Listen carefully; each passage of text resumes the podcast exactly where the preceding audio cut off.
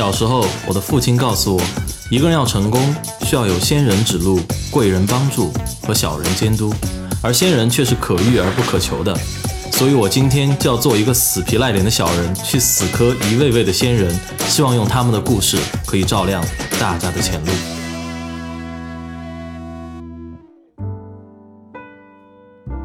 各位学霸百宝箱的听众朋友，大家好，我是主持人杨哲，欢迎继续来到我们本周的节目。本期来到我们学霸百宝箱录制现场的嘉宾是毕业于英国爱丁堡大学的马潘。小潘老师高中毕业于深圳外国语，本科在华南师范攻读英语，研究生在英国攻读对外英语教学。可以说，他对语言学习有着非常职业、深刻的见解。小潘老师从妈妈买了一台录音机开始，就跟英语结缘，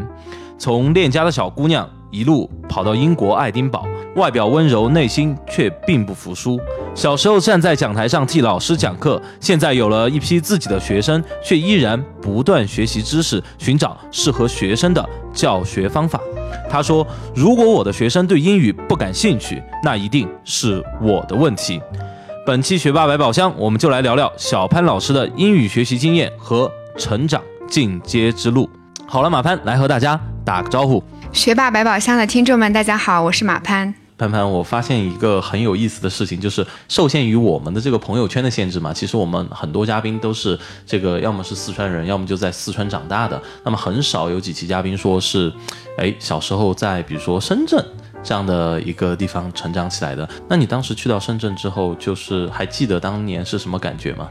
当年啊，就特别挫。呃，怎么叫特别挫？就是我刚到深圳的时候，其实不太会讲普通话啊。然后我们去到那里一年级就要学英语嘛。是。然后我就。我学前班幼儿园都是在四川读，又没有什么基础。然后那个时候，呃，我听我妈说，其实我自己不太记得了。我小时候，呃，就是跟我们就是比较熟的阿姨，她见到我跟我讲讲普通话，然后我就跑了。跑了？对，因为我听不太懂，然后不会不太会讲嘛。但是你知道，小孩子其实语言能力学习的会挺快的，所以我就很快就适应了，就是学英语和学普通话。嗯，深圳就是一个移民城市嘛，就很多都是外地人，所以大家通用的就是普通话。当然也有班上的一些同学会是本地人，然后他们会讲粤语。但是，呃，因为他们都知道我是外地的，所以而且上课老师也用普通话，所以就还好，普通话就没有报班学。其实英语也没有报班学，那个时候也刚开始学 A B C D，也没有必要。对，然后我妈。呃，那个时候就呃刚学英语，给我买了一台录音机。那个时候就每天早上他要很早起来，然后煮早餐，然后上班什么的。然后他一起来，他就会给我放英语。所以那个时候还是挺感谢我妈妈还有那台录音机的。啊，因为刚学英语，然后有了一点点小小的可能考试考了一百分一次两次，然后就会有点小兴趣，然后慢慢慢慢就会对英语，就是说。他们都说什么兴趣是最好的老师，但是我觉得可能兴趣刚开始萌芽是因为你做这件事情有一定的成就感，嗯嗯，得到了一定的鼓励和认可。然后那个时候就是因为刚开始，其实我也没有说对英语多么的有兴趣，只是因为呃妈妈给了我就是呃，因为我妈妈做事比较踏实嘛，然后她呃坚持是。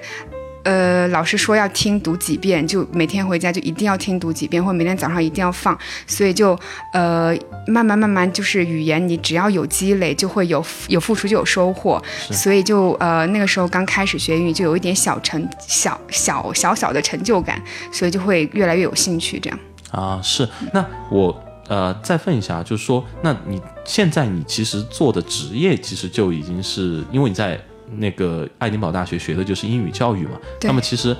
这一路其实这个战线拉得很长啊，就是说英语这个，那是不是就说其实你当时取得了一定小小的成就感之后，在之后学英语学英语的过程中，是不是都还是蛮顺利的？呃，算是吧，因为就从开刚开始接触英语，然后后面就一直还挺感兴趣，而且算是学科各个学科里面的强项。嗯嗯。所以影响了以后就是现在职业啊什么的。而且我觉得很有意思的就是以前小朋友在学校上课嘛，除了可能在成绩上面的小小成就感，呃，还有就是我特别喜欢呃我们的英语老师，因为我们英语老师特别的优雅。呃 特别的美，然后，嗯，就人也特别好，然后他也特别喜欢我。以前呃四五六年级的时候，他就教我英语嘛，然后嗯、他因为他经常嗓子疼，他带三个班，然后我是他的小助手那种。他他如果嗓子疼，他就会告诉我，哎我们第二天我要上呃，比如我是一班的，他就会说我第二天要上一班、二班、三班的课，然后我把我的那个讲义给你，然后你先看一遍，然后你帮我上台讲，这样。所以我觉得那个老师对我影响也蛮大的，嗯，因为他通过这样子，他其实无意当中锻炼了我嘛，嗯。因为那个时候在年级一共有六七个班吧，六六个班，然后呃，我们老师带一半，然后另外一个老师带一半的班，所以嗯、而且我那时候成绩挺好的，就就二班三班的人其实都认识我，年级的人都认识我，然后就是有一种你知道吗？小小的，就是小网红的感觉。啊、是吧？然后就比如说我到了二班去上课或者三班去上课，然后他们就哦，今天老师又生病了，然后嗯，小网红又来，就类类类似这种没有了就类似这种，然后就其实自己心里面是很开心的，对。然后就会我就觉得是良性循环吧，啊，所以就这个良性的雪球就越滚越大，一直滚到今天。所以就说我发现有些事情真的就是很奇特，就很神奇。看老师小时候让你上台讲讲课，对吧？现在你就学了英语教育。对对对，那么就你来说的话，我听了这么多，是不是成绩总的来说还挺不错的？是啊，是还挺不错，对吧？嗯那那我觉得其实蛮不容易。为什么？因为作为一个就是大概五六岁一年级才到深圳的一个孩子，而且就是说、可能连语言都还不是特别熟悉的时候，那么你能做到就是在小学的时候做到这样一个成绩，那么我觉得也相当不容易。那之后呢，在初中和高中呢，你是不是继续发挥了你的这个一路顺风顺水的这样一个趋势？其实我小学就是还算挺顺利的，但是小升初不太顺利，小升初考。考得不太好嘛，然后我们当时呃也没有想说从呃我们那儿的小学考到另外一个区的小高初中去，所以就是直呃直直接升我们当地的一个公立初中，呃，然后当时考得不太好，就大家都觉得我会考到当那里的重点班，但是其实我考到了普通班，嗯，然后呃。可能也有一点点被打击到吧，所以就是刚开学，然后就特别努力，然后就呃第一次就是考试嘛，统考，然后考了全年级第一，然后当时呃我们年级的一些就是重点班的老师啊，或者是主任什么的，他们就觉得哎怎么怎么第一名出现在了普通班？然后呃，就可能他们觉得挺偶然的吧。然后，但是后面我又考了几次第一，然后他们就呃就江湖流传，就说我小升初的时候发烧了，就是没考好。但是其实没有，就是没考好。啊？嗯，然后就那次算是一个小小挫折。啊、嗯那其实当时你小升初的时候，不知道你还能不能回忆得起来，就是当时有什么原因吗？没考好，就是是因为当天紧张了其实那个时候，因为六年级嘛，我不知道可不可以说，啊？就是六年级的时候遇到了一个语文老师，啊然后班主任他，就是我不是特别喜欢他，不是特别喜欢对，嗯我我其实我想说我们班的人都不是特别喜欢他，啊？对，因为那个时候还小嘛，所以。你除了来自父母跟你说啊，你要好好学习，你要好好学习，每天到学校接接触的就只有老师同学对。如果你觉得你的老师你又不喜欢，你肯定上课就不会太认真，对或者怎么样，嗯。对对然后还有就是，我觉得从就这个老师给我另外一个影响就是，呃，因为我现在是老师嘛，嗯所以我觉得我一定要做一个就是对得起学生的老师，所以我只要上课啊、备课什么的就会很认真。我觉得要对得起学生的这四十五分钟每一堂课，然后希望每一个学生不能说每个学生都喜欢我吧，但是至少我能做到我的课堂是有趣的，让他们有有呃有兴趣去听，这样就好了。还有就是跟学生的关系可能要特别注意，因为你的一个眼神或者是你的一些举动，会让学生对你的学科失去兴趣。还有就是，嗯，可能就感觉就会毁了人家这样。嗯，我觉得老师挺重要的。对对对，那好，那刚才说到我们初中啊，你当时这个小升初的时候考差了，嗯，那你进去之后，你就觉得你要发奋努力，是要证明自己的这种感觉，对吧？有点，我觉得我有时候。嗯，内心还是有一股那种倔强的感觉。嗯，就除了小升初，然后没考好，呃，努力，然后证明自己，让大家都认识我。虽然我不在重点班，但是我也可以学得很好。这样。对，其实我们现在有一个活灵活现的标本，就坐在我的面前，就是其实你努力在哪里并不重要，嗯，对不对？那么另外一个，就说一说你当时在小学、初中，我们说了这么多啊，就是全说的学习。你当时没有学习之外的生活吗？包括兴趣或者？因为我小学、初中的时候，其实学的挺多课外的，像呃，一刚开始有小学的时候，二三年级有学那个剑桥少儿英语，然后就考了五星级，然后后面又学英语奥赛，然后数学奥赛，然后学过跳舞，但是后面呃，因为我父母他想让我走学术道路啊，所以就。把我那些兴趣班给砍掉了，砍掉，精力比较有限吧。那个时候，而且然后呃也学过钢琴，学过长笛，没有坚持。是你自己没有坚持，还是？嗯，都有吧，就是父母啊，还有父母就父母还有自己吧。我觉得我自己精力也挺有限，因为到了初中，可能呃考试的压力也比较大吧。所以说，你当时就选择性的做了放弃。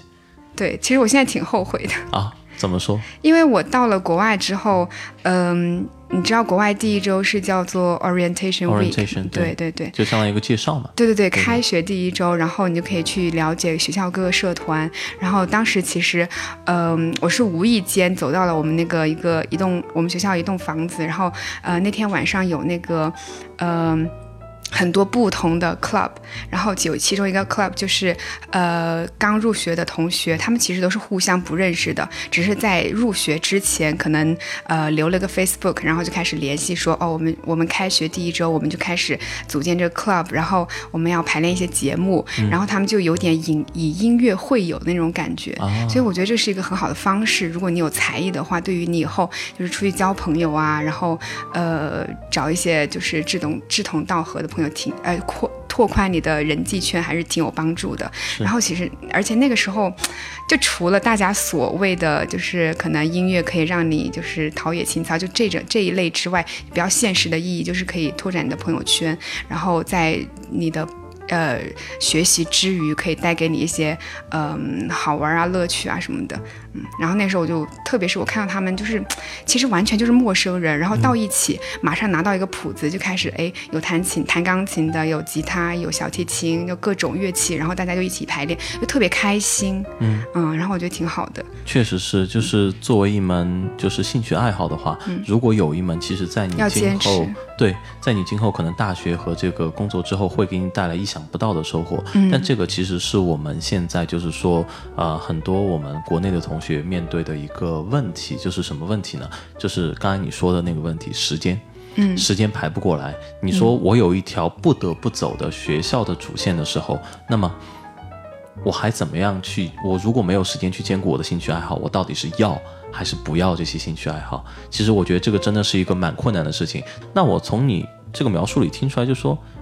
你当时好像初中、高中的时候还蛮好玩的吧？就你们初中挺好玩的，高中压力有点大，然后就参加的社团比较少啊。能不能说一下这个事情？为什么高中压力变大了？因为呃，高中其实我刚刚忘记讲了，就是呃，我是。呃，因为有学校从呃从老师那里得到了一些资讯，然后还有自己查一些资料，我就想要说考去深圳比较好的高中，然后当时就特别特别喜欢深圳外国语，然后我就呃就觉得如果我考不上那个学校，我就待本部了，嗯，所以呃就是感觉感觉有一种什么破釜沉舟的那种想法，对，然后后面就考上了嘛，考上了之后突然进去发现，哎。全部都是好成绩的，然后就觉得突然落差有点大，打击。对，因为嗯，可能我觉得很多很多同学都会有这种感觉吧，是。就是你从可能一个小地方比较普通的公立学校，然后考到你们那个市，啊、或者那个市四川省比较好的学校，然后你突然就会觉得压力特别大，嗯，然后周边全部都是那种特别优秀，而且不只是学习优秀，人家人家才艺也特别厉害的那种，是。啊，然后就觉得天哪，他们怎么可以活得这么精彩对，啊、然后那时候就有点小小的受到打击，嗯然后高中一年刚好是呃，就是生活方面也需要适应嘛，因为小学、初中没有住过校，家离学校特别近，然后呃，到了高中刚开始去的时候，发现哎，从学校到呃我家要。转一次车，然后校车要开一个小时，然后还要坐公交从校车把我们下的那个点，然后呃再开到我家，就是差不多两个多小时的车程，这样子、哦还是挺远的哈。是非常远。对，所以当时那就是你当时住校才开始的时候对，会有不适应吗？点对不适应，然后每每每星期都要来回奔波。反映在什么地方不适应？能说说看吗？嗯，除了来回的时间特别长，还有就是住校，就是集体生活，还有就是学习压力比较大。突然从高初呃初中的五科主科嘛，就是语文、数学、英语，还有呃科学，科学就是可能内地学的呃物化生，化学、对，生物，对，然后还有历史与社会，嗯历史社会就是历史政治什么的嘛，嗯，然后就这五科突然变成九科，啊，嗯，就感觉工作压力陡然就加了一倍。对，然后，哎，我能问一下，天天都是成堆的作业写不完，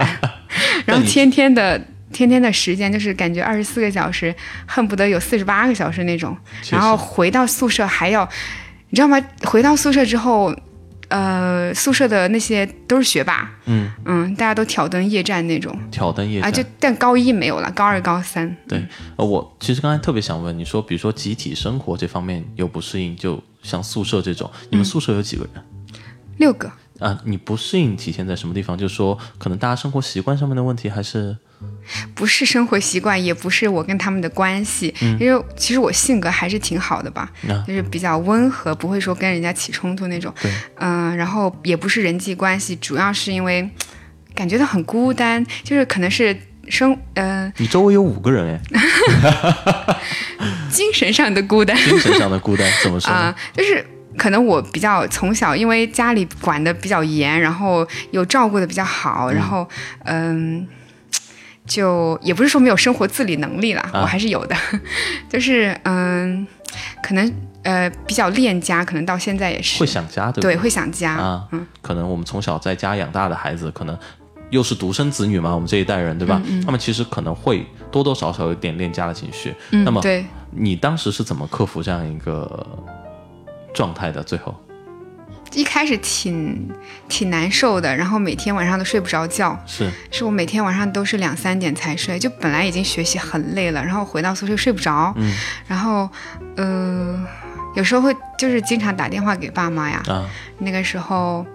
反正后面就后面到了高二就好了，嗯。而且我觉得可能除了想家，还有就是学习压力，啊，嗯，你就一直想要嗯成绩像以前那样子那么好，然后名次啊什么的特别好，但是可能呃短期就没有做到嘛，然后后面分班之后就好一些，然后成绩也提上来了，然后时间呃就是一年的时间也足够适应了吧，所以就好了。其实就慢慢就好了，对对不对？嗯，所以那个时候就是感觉听任何歌都是悲伤的。这个就像这个就像那种感觉，就是什么失恋之后，你听每一首情歌，你觉得唱的都是你，听快歌？都是悲伤的，对你听什么情歌，你觉得唱的都是你，对吧？然后那代入感特别强。对的对的，那当时其实你有没有就比如说想家的时候，有没有给爸妈说过你要把我接回去，我不想住校了？有没有做过这种事情？哎，还没有哎，出反而是我父母，我妈妈她主动提出来，要不你回以前的学校吧？她 说你以前的学校离家又近，然后怎么怎么样，又各种对可以走读，嗯还可以照顾你，然后可能你学习压力，周围的嗯学生周围的同学没有那么厉害，然后你就会觉得压力没那么大嘛。然后我就想说，我不要，我感觉还是心心里有一点点倔，对。倔强啊、因为那是我自己选择的，是啊，自己选的路跪着要走完 那种。嗯，因为那时候选择考那个高中，其实，嗯、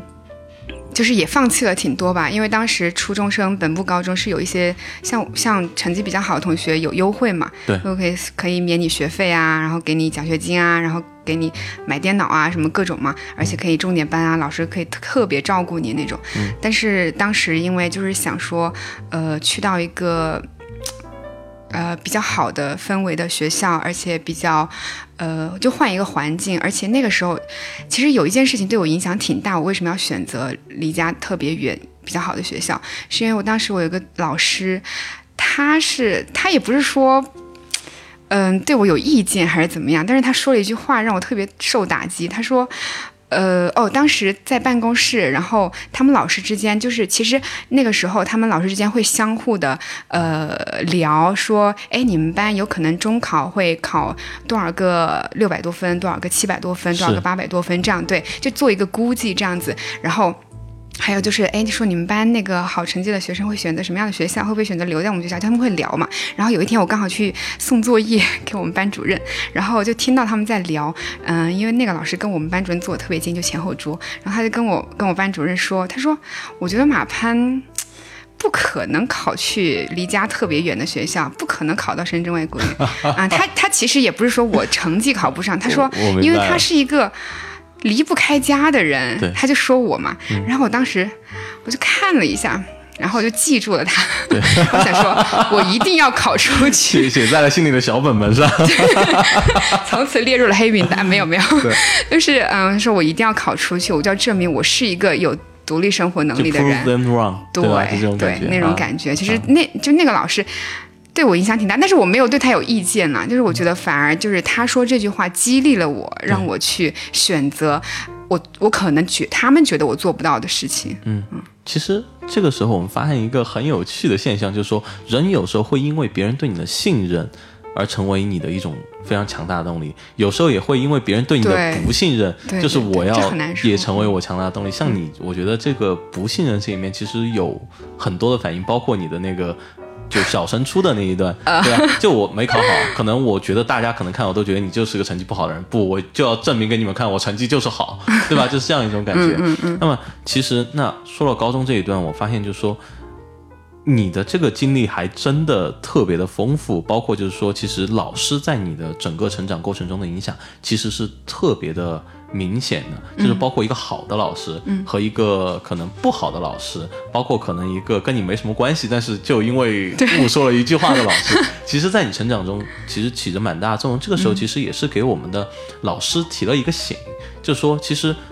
我们的学生，就我们老师的学生是怎么样子的，其实就像刚才我们说的，跟我们的老师有特别特别大的关系。你的一句话，你的一个动作，你的一个行为，可能就会给他造成可能一生改变他一生的影响。所以我觉得做一个老师，还是那句话，做一个对得起学生的老师。那说说高中，我们现在说完了，那么我说一说，就说当时高中完了，你高考当时考得怎么样？哦，还可以。嗯其实我当时是可以保送的，嗯虽然说保送肯定上不了清华北大，啊，就那种特别特别好的学校，嗯，但是上二幺幺九八五是可以的。但是因为保送的话，大部分基本上百分之八九十都是英语科目嘛。是那个时候呢，我又小小的作了一下，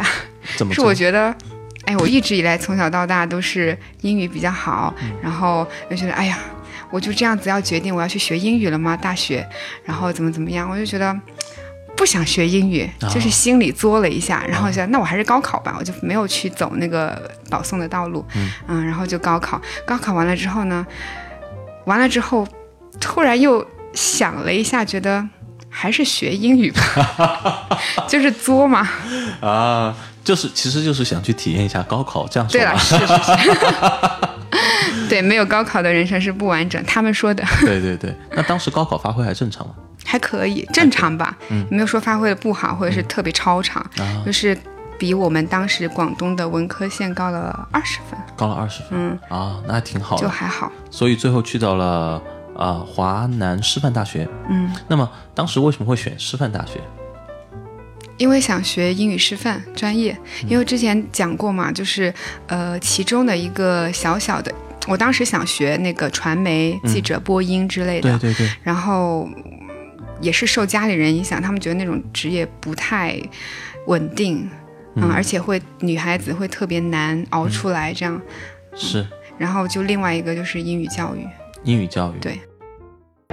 大家好，欢迎继续来到我们每周一期的学霸百宝箱，我是主持人杨哲。首先，我们的学霸百宝箱是每周一期的节目，每周一期，首发时间是每周四晚上十点，每周四晚上十点，风雨无阻。另外，我们的节目可以在哪里找到呢？有以下两种方式，第一种方式。在一个叫做喜马拉雅的 APP 上搜索“学霸百宝箱”，找到之后点击订阅，就可以每期收到我们的节目推送了。第二种方式，使用苹果手机的听众，可以在苹果手机自带的播客应用中搜索“学霸百宝箱”，也可以找到我们。找到之后点击订阅，就可以及时收到我们节目最新的信息了。啊，那。大学的几年，能不能跟我们说一下？就说在一个师范大学是一种什么样的感觉？因为就说我们每一比七，一比七是说的是 男女比例是吗？就你印象最深的就是男生特别少是吗？什么氛围嘛？你说 对啊，氛围就是男女比例特别少。哎，不对，不是特别少，特别不平衡，特别不平衡。嗯嗯嗯嗯。师范大学，比如说你学英语教育，能不能跟我们说一下？就说师范大学一般课程是怎么样的？然后课程对。我们他一般会教一些什么？对，然后一般出路会有些什么？能不能给我们听众介绍？其实我们师范大学是一个综合性的大学啊，不是说所有的专业都是就是出来就当老师，是也有那种呃计算机啊，然后。呃，非师范等等等等，非师范专业的，是，嗯，然后我比如说我们英语，我们那个呃学院，呃英语就分为英语商务、商务英语，嗯，然后英语翻译，还有师呃英语师范。你当时是什么原因促使你决定之后要去英国留学的呢？哦，因为当时我们大学的时候有交换项目嘛，每个大学其实都会有交换项目吧，什么二加二、三加二或者怎么的，对，呃，然后当时我大二的时候，大一、大二就听说了，然后我就去考了那个学校的试，啊，其实我考过了，然后可以去美国的一个学校交换，然后跟我爸妈商量，然后他们说就交换一年嘛，然后一个两个学期，嗯，然后就感觉也。就是去体验生活的那种，嗯，然后体验国外什么在怎么上课的，然后国外的那些呃生活呀什么的，还要锻炼一下口语。他说。这个你又拿不到什么学位，然后他们就是从现实意义出发的啦，是，嗯，然后他说，要不你就大呃去考研究生吧，嗯，研究生可以选择一下出国，然后我说好吧，那时候那个时候就放弃了国，就是学校的交换项目，是，然后所以从大二下学期就决定要出国读书，嗯，然后当时呃有这个想法，然后大三上学期就开始准备，所以我算是一个比较早就准备的吧。就不是说有些同学啊，一就是到了大三下学期，觉得哎，我好像要找工作了，然后或者是哎，我要不出去读个研，就做决定做的特别仓促，就不知道我以后做啥，对对对，干脆继续读书吧。对对对对对对，嗯，就属于那种做决定特别仓促，然后我是属于就可能想的比较早，然后就慢按部就班的，然后嗯，大三那个阶段就应该呃准备雅思了，然后准备文书了，等等等等。嗯，那你当时就说，其实呃。爱丁堡大学是英国蛮好一所大学啊。嗯，你当时是考了雅思，嗯，和有其他的语言要求吗？没有没有，就是雅思。考雅思，然后还有你的 GPA，嗯嗯，然后能问一下你当时 GPA 多少吗？GPA 年级应该有前十，前十五，学霸嘛。对啊，非常的应景。那能不能跟我们说一下，就是说，包括你当时研究生去到英国之后，刚才说你说去体验国外的生活和他们的上课方式，然后锻炼口语，嗯，这些你有没有什么感悟？哦，因为我去之前，就是我学这个专业是 TESOL 嘛，嗯，Teaching English to Speakers of Other Languages。OK，啊，就。对外英语教学，类似一种英语教育。然后我当时查了一下，在英国的那个为什么选择爱丁堡呢？就是，呃，他这个专业在爱丁堡开的比较久了，在英国算是开的比较久，然后师资力量也比较好，然后再加上爱丁堡的综合排名也不错。还有最重点的原因是，我觉得爱丁堡这个城市很好，然后它的那个发音，Edinburgh 就特别好听，因为我其实我不知道我我因为我特别喜欢英语的发音，嗯嗯，就。真的是打心底喜欢的那种，嗯，所以就呃，当时也有这个一点点原因吧，因为我觉得爱丁堡这个城市的名字特别浪漫，特别好好听，对，特别好。然后就选了。嗯。而且那个时候就是，呃，我问了一些学姐嘛，然后她们说，呃，要不因为我我考雅思考的还可以嘛，就而且是考只考了一次，其实我有时间，他们说让我去刷一下分，是。刷到八分或者八点五什么的，然后呃，你可以去试一下英国的牛津、剑桥什么的，因为我那时候升的比较早，是。嗯，因为我做规划做的比较早嘛，升的比较早。呃，他说要不你有时间，反正爱丁堡的 offer 你也拿到了，要不你去试一下、别的学校更好的，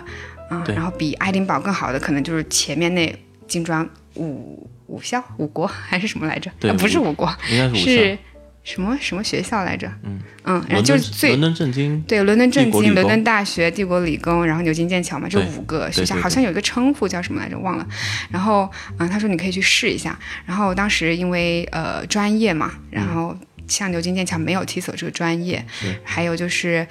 他们要嗯。多交两篇论文，然后当时也没有在国内，我觉得其实国内的教育吧，在这方面我不是特别喜欢，就是可能大学四年就写一篇论文，嗯，而且都是属于那种还水水的，对水水的论文，嗯，水水的论文，啊、然后就没有什么写论文的经验，而且。他们呃，其实蛮看重呃中国学生要有 critical thinking 那种，是嗯，就你写论文可能也就个也就一千字两千字，然后就交上去就可以了。其实我当时是有时间写的，但是就觉得自己心里对自己不是特别自信吧，写论文这方面，对对嗯，因为。就毕竟出了国之后才知道，哦，原来写论文是这样子的。其实，嗯，出国也是有这个好处的嘛，对于你学呃专业素养啊啊学术方面的素养，其实有很大的提升。是，嗯，所以当时就不是特别自信，然后就没有去申。啊，但是我现在回过头来想想，其实哎，要要是自己当时再临时去学一学，然后去争取一下，或许会更好呢。是，确实是。那么我觉得这个其实启发很大，就是说我们现在写东西，很多时候就我们传统教育体系培养出来，就有一个问题，就是说写迎合考官的胃口的东西，嗯，对吧？但其实你去到国外，如果有一定的呃这样一个学习的经验的话，你会发现，就是说不一定非要写迎合他胃口的东西。你甚至你不高兴，你可以直接说老师，我不同意你课上讲的什么什么什么什么，只要你能说清楚你为什么不同意他，他会给你一个很高的分数。对对对对。其实我有一篇文章，其实我没有觉得自己写的有多好，我就表达了一下自己的看法，而且表达看法的时候，呃，引用别人的观点还是蛮，嗯，就是那个格式啊，或者是那个，呃，还是蛮符合那个规矩的嘛。是是是然后。当时那篇文章就呃，其实很难拿优秀了，在国外。嗯然后那篇文章还不错，就是拿了优秀。然后我当时在反思说，为什么我这篇文章能够拿到，呃，他们就是能够被国外的老师觉得好呢？就是因为我觉得我是按照我自己的想法写了的，嗯然后呃。对，就不是说去呃这里抄一点，像中国就是这里抄一点，那里抄一点，拼个七巧板出来。对对然后啥都不像那种，啊对又没有自己的看法。所以这里也是给我们可能，比如说，如果我有我们的家长的听众一点启发，就是说，一定一定要注重培养我们孩子，其实他自己的意识，其实这个是自己的是想法，对，其实这个是他作为一个独立的人，其实最珍贵而且最有特色的一个地方，也是他之后最能为这个社会怎么说呢？呃，所用的一个地方。所以说，如果把这一点抹灭了的话，那其实他跟其他的，比如说我们说流水线上生产出来的产品就没有任何的差异了，嗯，对不对？对，因为就是我们中国家长就会特别喜欢说，哦，我要培养听话的孩子，很乖的孩子。但是这个就是有时候不仅是在行为方面吧，我觉得可能在思想上面，他们也会觉得，哦，要你要听话，怎么怎么样，然后老师说的一切都是对的。但是去到国外发现，哎，他们喜欢的就是那种你来质疑老师说的不对，然后你是怎么想我？他，然后就嗯。这样还挺那个，但是我们中国学生就是特别不会表达自己的不同的看法，就是一味的接受别人给我们的东西。其实这种是他们最不喜欢的。是的所以我觉得听话就是思想上，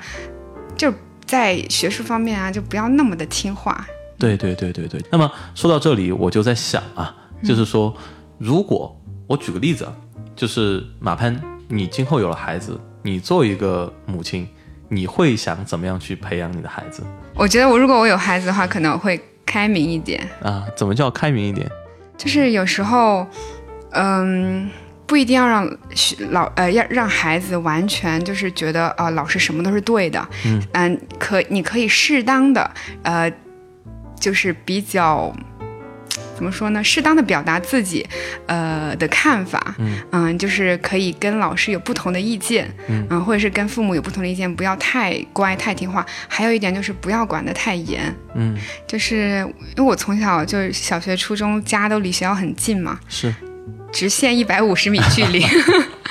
嗯，对，反正就是五分钟以内就可以到学校那种。但是呃，那个时候父母他们有自己的原因了，我有我我也我也可以理解，嗯，就是我父母工作，然后我外公就专门在那儿照顾我，嗯，就是每天早上、中午、晚上都会接送，嗯，所以。